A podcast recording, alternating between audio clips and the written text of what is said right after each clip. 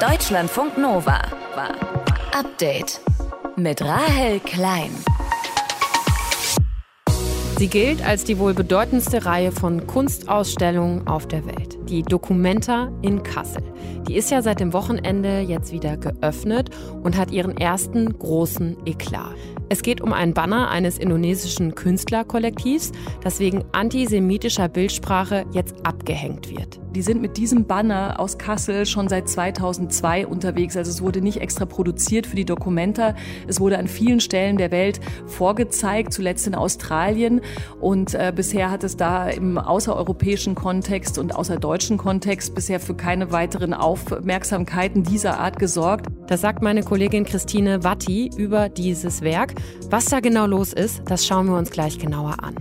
Und wir reden über eine Branche, die uns alle betrifft und der es massiv an Nachwuchs fehlt. Es geht ums Handwerk. Es gibt immer weniger Menschen, die in diese Branche wollen und das könnte schon bald zum großen Problem für uns werden. Also so die gesamte Infrastruktur in Deutschland muss eigentlich in den nächsten Jahren einmal auf links gezogen werden und ohne Handwerk funktioniert es halt nicht. Warum es so schwierig ist, Menschen fürs Handwerk zu begeistern und was passieren müsste, auch das unser Thema heute. Und wir sprechen über Schlaf am längsten Tag des Jahres, dem 21. Juni. Schön, dass ihr zuhört. Deutschlandfunk Nova. Es ist ein riesiges, buntes Wimmelbild, das auf dem Kasseler Friedrichsplatz aufgestellt worden ist. Im Rahmen der Documenta 15, die seit Samstag ja fürs Publikum geöffnet ist.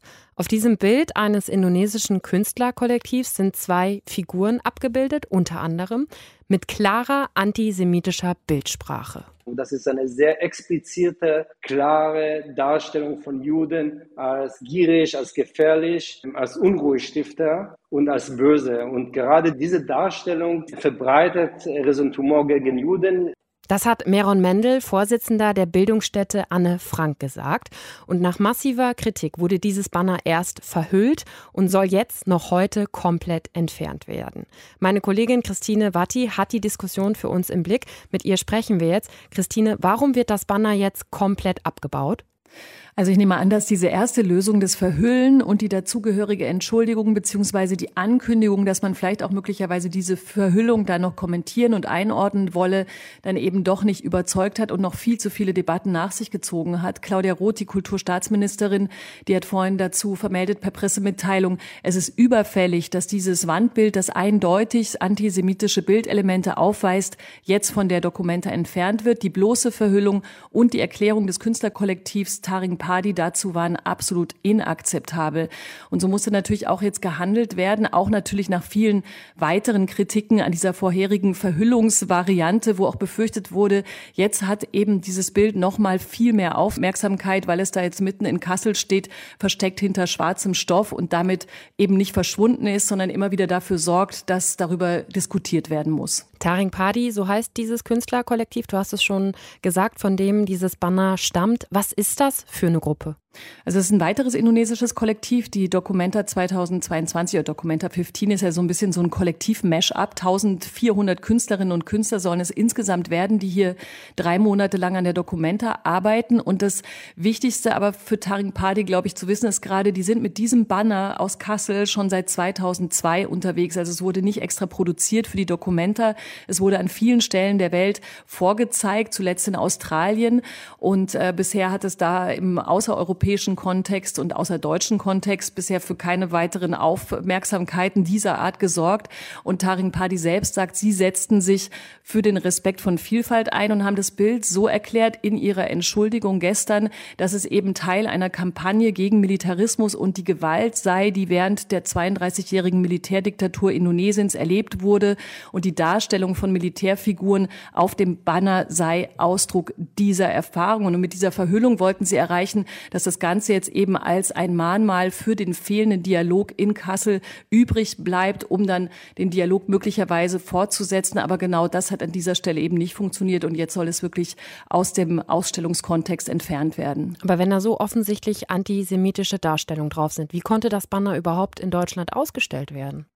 Also die Antwort ist ganz einfach, denn hier gilt in der Documenta, dass die Veranstalterin die Kuratierung dieser Documenta ja nach einem Auswahlprozess an das indonesische Kollektiv, in diesem Fall eben Ruang Grupa, abgegeben hat und ist eben mit eben auch nicht mehr in der Rolle, wie beispielsweise eine Chefredaktion, erstmal auf alles noch einen Blick zu werfen, also eine Art der Abnahme durchzuführen.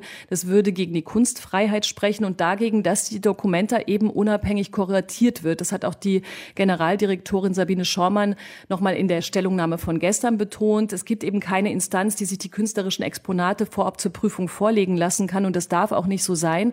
Das heißt, es war eben so vom Kuratorenkollektiv geplant an dieser Stelle und ist dann auch zu allem Übel noch relativ spät aufgehängt worden, weil es wohl noch Restaurierungsarbeiten gab und hing dann erst kurz vorm Wochenende und hat dann im Nachhinein eben erst diese ganzen, die ganze Aufmerksamkeit auf sich gezogen, weil dann schließlich entdeckt wurde, was da eigentlich ausgestellt war.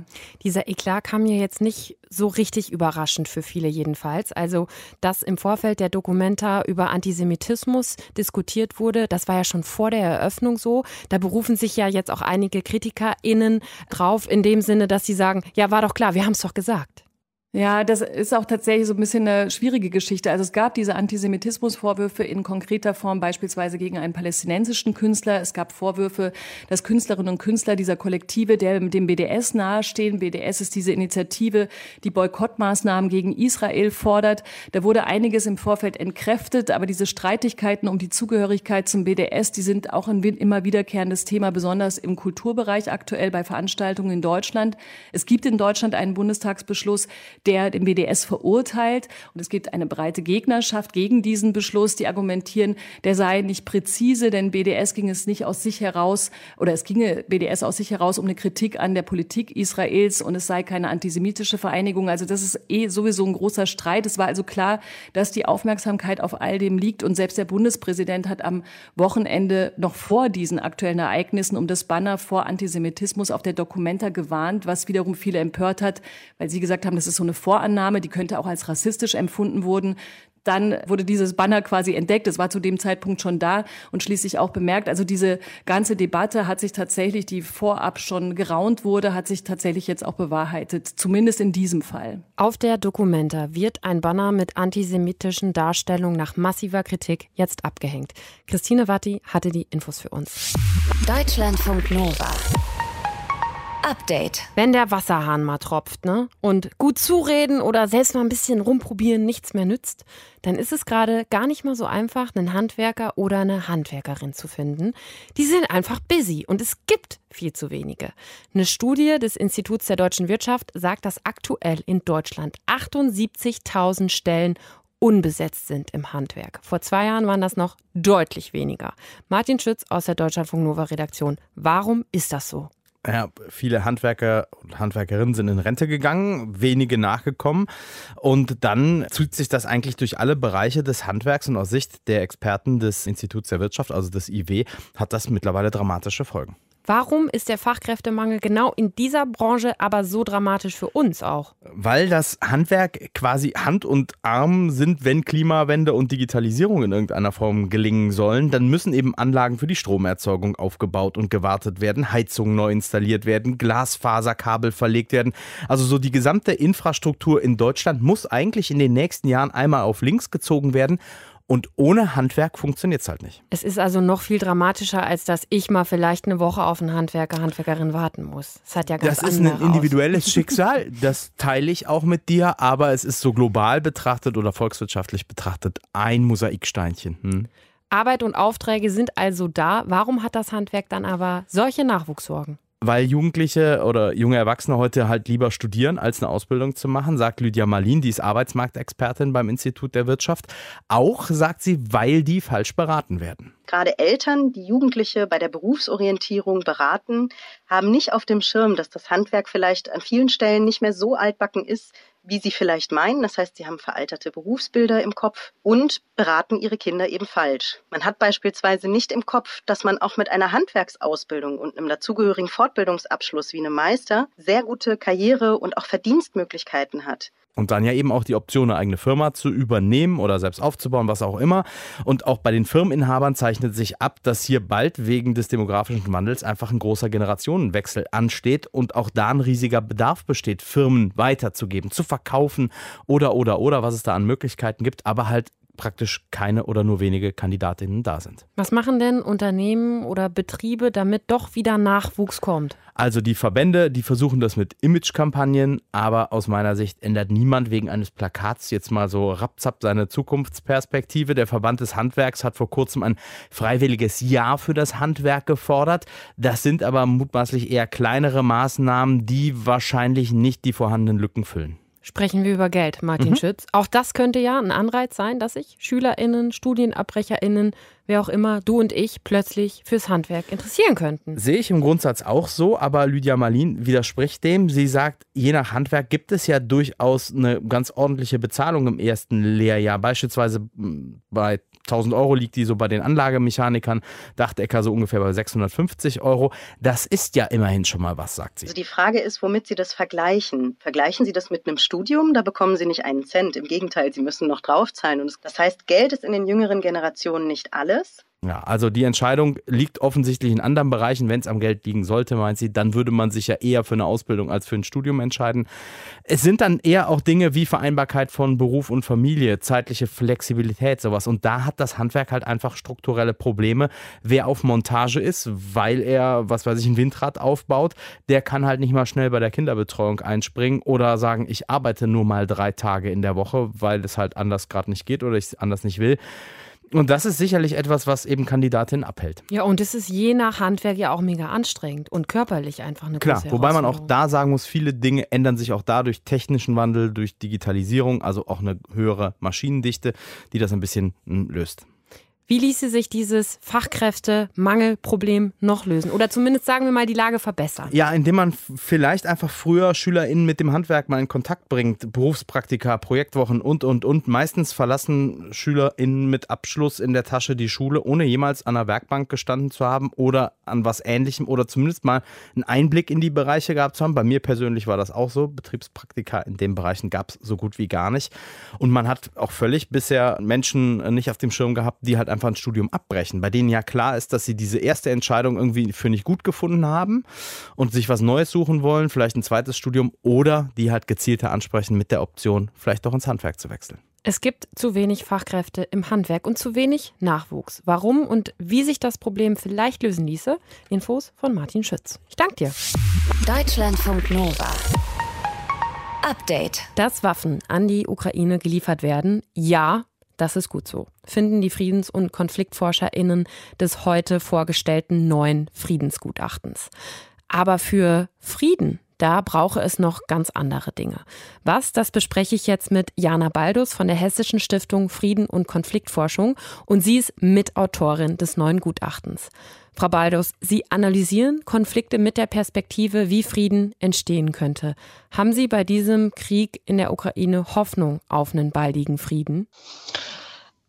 Wir stellen ja im Friedensgutachten schon fest, dass der Krieg in der Ukraine erstmal für unvorstellbares Leid in der Region gesorgt hat und unsere europäische Friedensordnung eigentlich nachhaltig zerstört hat. Hm. Und besonders, dass dieser Krieg eben zum Verlust von Vertrauen zwischen allen Seiten führt und das einen spürbaren Einfluss dann auch auf die Diplomatie und Friedensbemühungen in den nächsten Jahren haben wird. Und wir sehen gerade eher die negativen Konsequenzen davon in anderen Bereichen, zum Beispiel der nuklearen Aufrüstung oder in Bezug auf Weiterverbreitung von Atomwaffen etc. Insofern sieht es eher schlecht aus. Sie warnen in dem Gutachten ja auch vor einem weiteren nuklearen Wettrüsten, fordern die NATO auf, zu deeskalieren. Wie sollte das aussehen?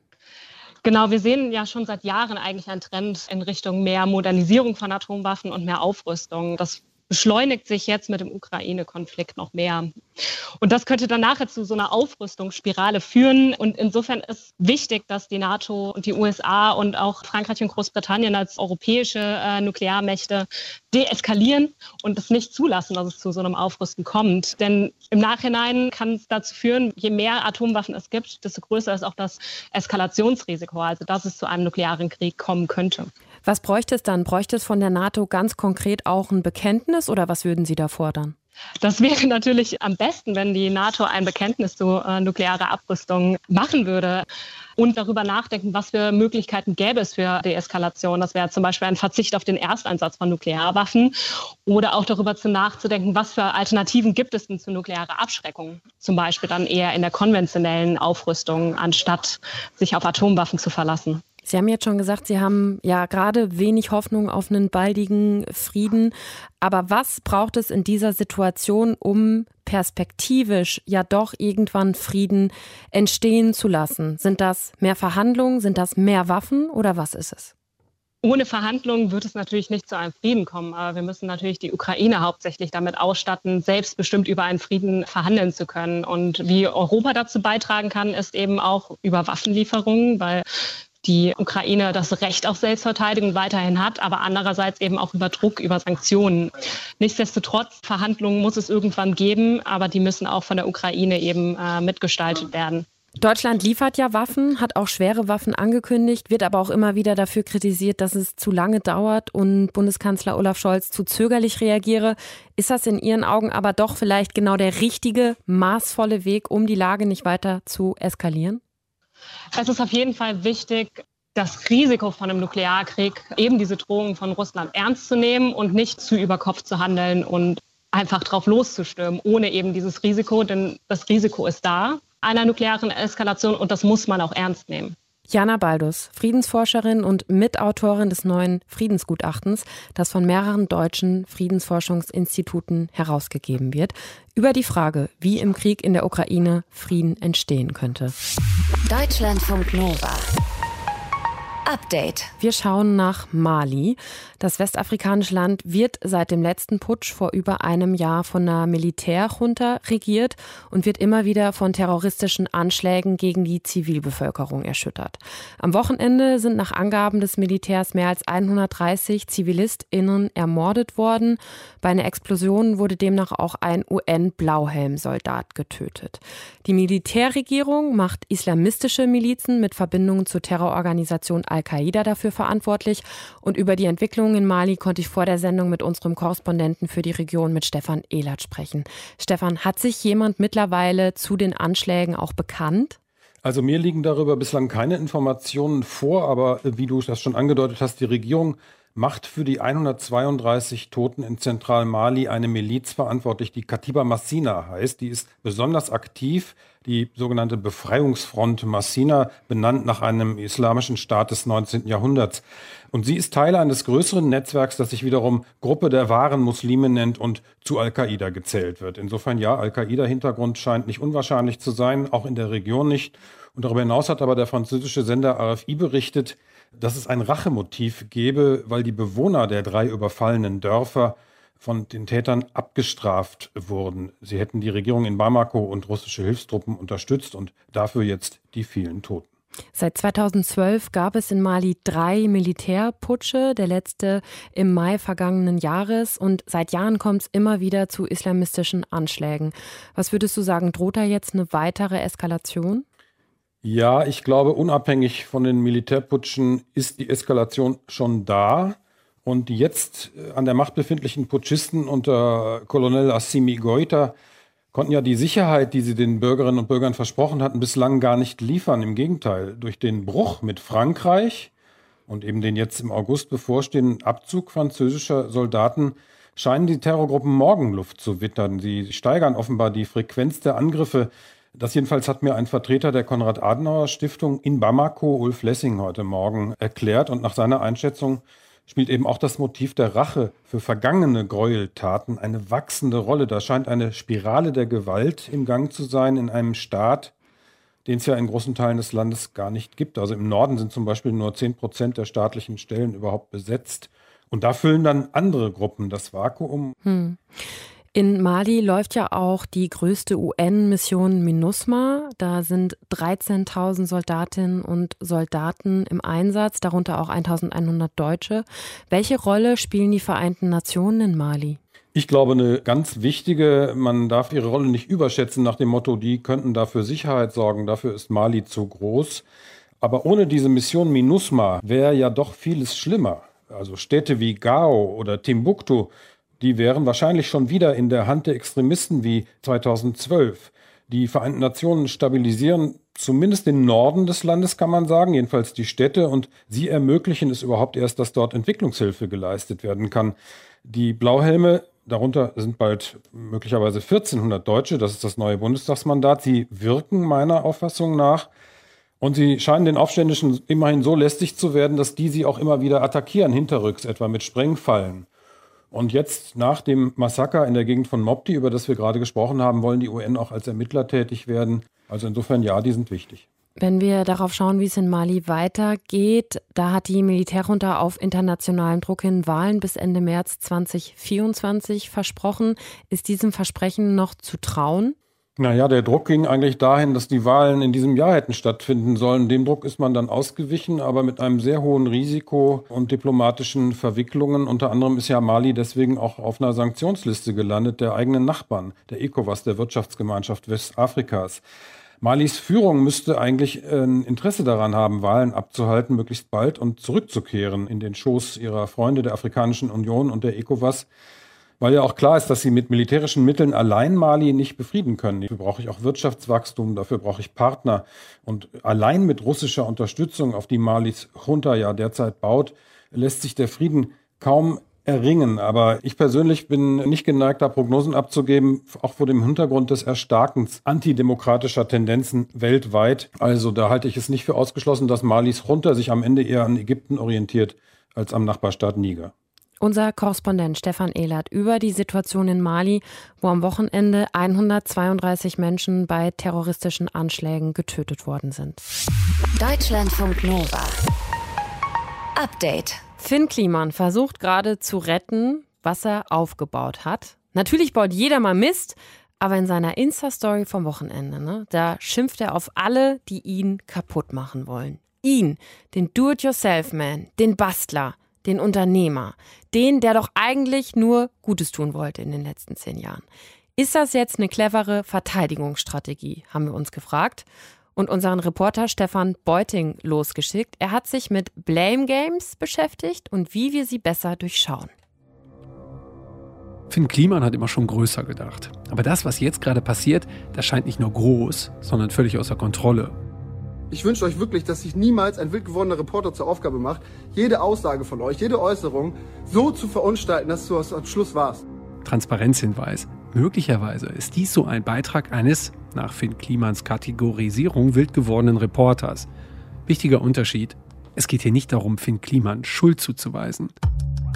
Es geht darum, seine Schuldvermeidungsstrategien einzuordnen, besser zu verstehen. Im Klimasland wirst du so akzeptiert, wie du bist. Aber da gibt es diesen einen Teil in der woken linken Szene, der das einfach nicht akzeptieren kann. Weil, weil dieser Teil der Bubble gar nichts akzeptieren kann. Weil sich hier alle untereinander den ganzen Tag nur gegenseitig zerfleischen, wenn ihren Erwartungen nicht entsprochen wird wild gewordene Reporter, eine woke linke Szene und eine Art Medienverschwörungserzählung. Ich verstehe schon. Ihr habt mich mit öffentlichen Geldern groß gemacht, dann habe ich nicht gespurt und genau mit den gleichen Geldern soll ich jetzt zerstört werden. Eine konkrete Einschätzung dazu hat der Medienjournalist Stefan Niggemeier unseren KollegInnen von Deutschlandfunk Kultur gegeben. Also ich finde nicht die Emotionalisierung das Problem, sondern tatsächlich die Politisierung. Und die kam für mich jetzt wirklich überraschend. Und ich glaube, die ist völlig abwegig. Also so zu tun, als sei Jan Böhmermann da irgendwie und, und, und seine, die Leute, die ihn zuschauen, geleitet von einer, einer woken Ablehnung von Leuten, die tun, was sie wollen, ist wirklich Quatsch. Mal angenommen, die Leute sind wirklich sauer, weil sie sich in Finn Kliman getäuscht sehen. Und mal angenommen, Presse und Staatsanwaltschaft tun einfach ihren Job und schauen hin, wo Fehler passiert sind. Dann ist doch die Frage, was macht Finn Kliman da genau? Also für mich als jemand, der sich äh, schon seit längerer Zeit mit Blame Games, mit Schuldzuweisungen und Schuldvermeidungsstrategien beschäftigt, hat natürlich der Fall Interesse geweckt. Tim Heinkelmann-Wild, Politologe an der LMU München. Und da gibt es schon einige Parallelen aus unserer Forschung zu Schuldvermeidung in internationalen Organisationen und diesem Fall. Tim Heinkelmann-Wild und seine Gruppe erforschen die Ebene internationale Organisationen. Finn Kliman ist Influencer. Auf den ersten Blick zwei völlig unterschiedliche Paar Schuhe. Schaut man näher hin, überwiegen die Gemeinsamkeiten. Um die eigene Reputation zu sichern, vermeiden wir es, egal ob Individuum oder Gruppe, ob EU oder Influencer, schuldig zu wirken. Sobald es Vorwürfe gibt, werden Schuldvermeidungsstrategien aktiv. Und da gibt es drei verschiedene Strategien. Die erste Strategie ist, dass man seine Handlungen verteidigen kann. Beispiel Angela Merkel über ihre Russlandpolitik, wenn sie sagt, dass aus damaliger Sicht ja eigentlich alles gut gelaufen sei. Das war zu Beginn. Nun heißt es verschleiern und diffundieren. Ne? Dann sind viele andere schuld. Und ganz wichtig, Attacke. Äh, man kann natürlich Schuld verschieben, das ist das Einfachste. Ich verstehe schon, ihr habt mich mit öffentlichen Geldern groß gemacht, dann habe ich nicht gespurt und genau mit den gleichen Geldern soll ich jetzt zerstört werden. Finn Klimans Attacke richtet sich vor allem an seine Follower, sagt Tim Heinkelmann wild, um sie nämlich hinter sich zu vereinen, zu mobilisieren gegen den scharfen Wind im Netz. Klar ist, wenn Kliman und sein Projekt Klimansland nun Opfer von Hass und Hetze werden, dabei Grenzen überschritten werden, verdient er rechtlichen Beistand und volle Solidarität. Was seine jüngsten Videos angeht, die dürfen analysiert und dann als Bullshit bezeichnet werden. Das Gute, an ihnen können wir lernen, wie das Blame Game funktioniert, wie der Eindruck, schuld zu sein, um jeden Preis vermieden werden soll. Also die Schuldvermeidungsperspektive gibt uns auf jeden Fall äh, einen Analyserahmen, mit dem wir öffentliche Diskussionen, sei es in der Politik oder in der Wirtschaft oder eben äh, bei Vorwürfen an Influencer, besser analysieren und verstehen können. Und damit versteht man viel besser, was Kommunikation in der Politik und jenseits bedeutet. Deutschlandfunk Nova. Update. Am längsten Tag des Jahres. Heute ist Sommersonnenwende. In Köln geht die Sonne heute erst um 10 vor 10 unter, in Berlin um kurz nach halb 10 immerhin. Aber sind wir mal ehrlich, ne? Nur weil die Sonne untergeht, heißt das ja noch lange nicht, dass wir dann auch ins Bett gehen. Also es gibt ja immer noch irgendwas zu tun. Serienmarathon zu Ende schauen oder doch mal noch die Bude aufräumen, ein Buch lesen, was auch immer. Auch wenn wir ja eigentlich irgendwann müde sind, auch am Abend. Was das für unsere innere Uhr bedeutet, wenn wir immer schön lange aufbleiben, das besprechen wir jetzt mit Schlafforscherin Christine Blume. Christine, bleibst du heute am Tag der Sommersonnenwende auch noch länger auf als sonst? Also, ich habe da ehrlich gesagt noch gar nicht so drüber nachgedacht. Ich glaube aber eher nicht, nein, denn ich muss morgen früh einen Zug erwischen und will auch ausgeschlafen sein. Es heißt ja, ne, dass jeder Mensch seine eigene biologische Uhr, also so eine innere Uhr hat. Also wann fährt der Körper hoch, wann muss er sich ausruhen? Wie schädlich ist das denn, wenn ich die regelmäßig ignoriere und zum Beispiel abends immer länger aufbleibe? Mm, dass man mal ein bisschen später ins Bett geht als sonst, das halte ich eigentlich für ziemlich unbedenklich. Hauptsache, man macht dann auch was Schönes mit der mhm. Zeit. Ähm, das Problem ist eher, dass der Wecker morgens ja nicht später klingelt, nur weil ich später ins Bett gehe. Und in der Konsequenz sind wir dann eben morgens nicht so richtig ausgeruht. Und zu wenig Schlaf, das ist auf die Dauer einfach nicht gut für Körper und Psyche. Deshalb würde ich raten, besser auf die Signale des Körpers zu hören und ins Bett zu gehen, wenn man müde ist wenn man nur noch gähnt und sich gar nicht mehr unterhalten kann, ist das ein deutliches Zeichen, dass man vielleicht ins Bett gehen sollte. Aber wie finde ich denn den für mich richtigen Zeitpunkt heraus, an dem ich meinen Körper eigentlich wirklich ins Bett schicken sollte? Also wo mein Körper wirklich sagt, Rahel, geh jetzt mal ins Bett. Mhm. Also ich empfehle dazu, eigentlich immer so den Urlaub zu nutzen, wenn man mal ganz entspannt ist und vielleicht schon das leider oft alltägliche Schlafdefizit ein bisschen ausgeglichen hat. Und dann einfach mal wirklich am besten die Uhr ablegen und ganz unabhängig von der Uhrzeit versuchen zu spüren, wann man abends müde wird. Und das bietet eigentlich auch für den Alltag eine ziemlich gute Orientierung für einen guten Zeitpunkt zum Einschlafen und dann auch die benötigte Schlafdauer. Boah, aber Christine, ne, das war in einem Urlaub bei mir mal halb neun. Da kann ich ja nicht immer ins Bett gehen. Das stimmt. Hast du sonst noch einen Tipp, wie man besser auf seinen Körper hören kann, um eben nicht immer zu spät und übermüdet eben ins Bett zu gehen und dann morgens ja auch übermüdet aus dem Bett zu kommen, ne? Ja, also was sicher hilft, ist einfach rechtzeitig einen Gang zurückschalten. Also vielleicht vornehmen, nur eine Folge der Serie zu schauen und so auch dem Versuch vorzubeugen, bei jedem Cliffhanger nochmal eine Folge dran zu hängen. Mhm. Und was mache ich, wenn ich eigentlich eher Spätaufsteherin bin, aber immer früh, weil ich nicht zur Uni muss oder zur Arbeit, kann ich da auch so ein bisschen an meiner inneren Uhr eigentlich drehen? Ja, also das ist ja wirklich auch eine Konstellation, die viele von uns täglich erleben. Und in einem gewissen Rahmen geht das tatsächlich, ja. Ähm, die wichtigste Rolle dabei spielt das Tageslicht. Denn je früher das erste Licht morgens auf die Augen trifft, desto eher werden wir am nächsten Abend müde. Und am Mhm. Abend, da sollten wir das Licht dann eher meiden. Man muss aber ehrlicherweise leider auch sagen, so eine richtige Nachteule, die wird nie zu einer Lerche oder Frühaufsteherin. Christine Blume über die Frage, wie wir eigentlich am besten auf unsere innere Uhr hören können und warum eine Lerche nie zur Eule wird und andersrum. Deutschlandfunk Nova. Update.